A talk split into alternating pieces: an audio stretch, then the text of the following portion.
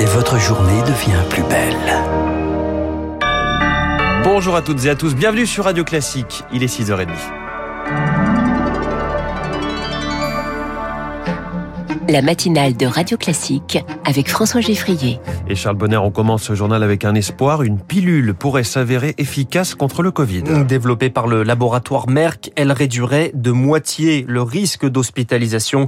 Actuellement en phase 3 des essais cliniques, il ne manque plus que le feu vert de l'agence américaine du médicament Azaïs Perronin. Son nom, le molnupiravir, un remède révolutionnaire contre le Covid puisqu'il peut être pris chez soi sous forme de comprimé. Ce médicament est un antiviral, c'est-à-dire qu'il diminue la capacité du virus à se répliquer. S'il ne peut pas se multiplier dans l'organisme, le développement de la maladie est automatiquement freiné.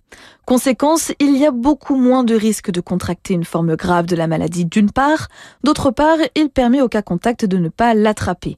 Le dernier essai clinique a, semble-t-il, convaincu la communauté scientifique. 775 malades avec au moins un facteur de risque aggravant y ont participé. La moitié a reçu le médicament, l'autre un placebo. Les résultats sur la première moitié sont pour le moins concluants aucun décès et un taux d'hospitalisation réduit par deux. Le laboratoire Merck a lui déjà lancé sa production à grande échelle. Il prévoit de fabriquer 10 millions de doses d'ici la fin de l'année en attendant l'aval de l'Agence américaine des médicaments. Les explications d'Azaïs Perronin. Alors pour le moment, seule la vaccination est validée. Le régulateur européen approuve une troisième dose de Pfizer pour tous les adultes. C'est désormais aux États de valider le processus. La vaccination pour obtenir le pass sanitaire, le dispositif va-t-il être appliqué localement? Le Conseil scientifique se penche sur cette question. Olivier Véran dit attendre une réponse d'ici demain. On vous parle évidemment du Covid, mais les autres maladies de saison sont de retour. Les angines, les bronchites, les gastro, bref, tout ce qui fait le charme de l'automne, des maladies dont les symptômes se rapprochent parfois de ceux du Covid. Alors si l'on est vacciné, doit-on tout de même se faire tester? Eh bien oui, répond Luc Duquesnel, le président de la Confédération des syndicats médicaux français.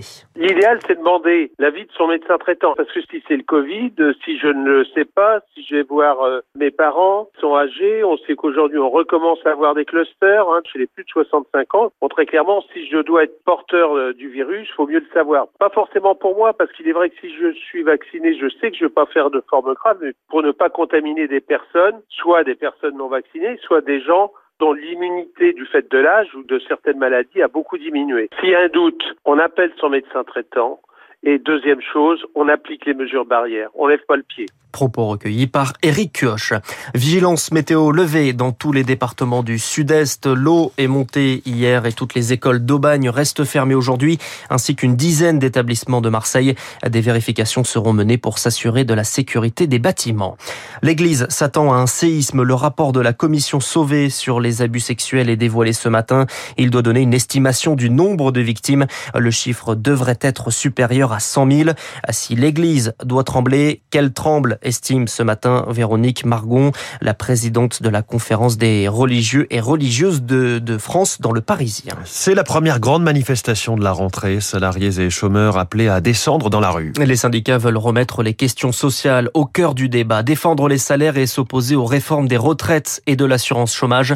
200 points de rassemblement sont prévus en France aujourd'hui.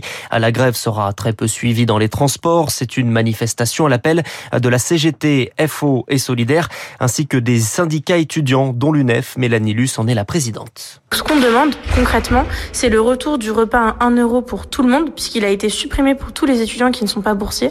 Quand on élargit le repas à 1 euro pour tout le monde seulement pour 6 mois à une période où les facs sont fermées, c'est du cosmétique. Ça a aidé certains étudiants et tant mieux, mais par contre, c'est largement insuffisant pour répondre à la crise. On a quand même un étudiant sur deux qui est obligé de se salarier pour financer ses études. C'est pas des bonnes conditions.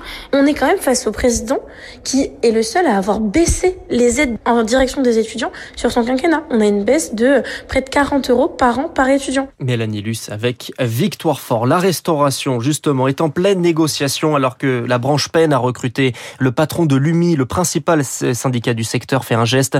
Son président, Thierry Grégoire, propose une augmentation des salaires jusqu'à 9%. Interview à lire dans le Parisien aujourd'hui en France. Cela fait 18 ans que la question se Comment le chalutier Bugalet-Braise a-t-il pu couler? C'était en 2004. En moins d'une minute, le navire breton coulait. La justice britannique ouvre une enquête publique jusqu'au 22 octobre.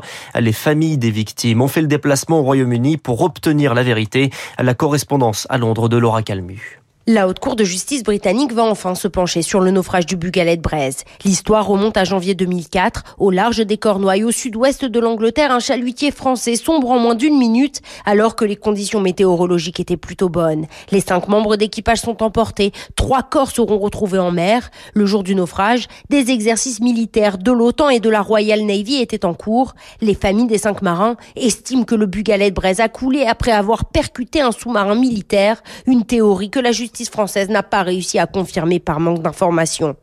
Lors de cette enquête publique, des dizaines de témoins vont être entendus, des marins, des secouristes et des experts maritimes, un espoir pour les familles de connaître enfin la vérité et pouvoir faire le deuil de leurs proches plus sereinement. Laura Calmu à Londres pour Radio Classique.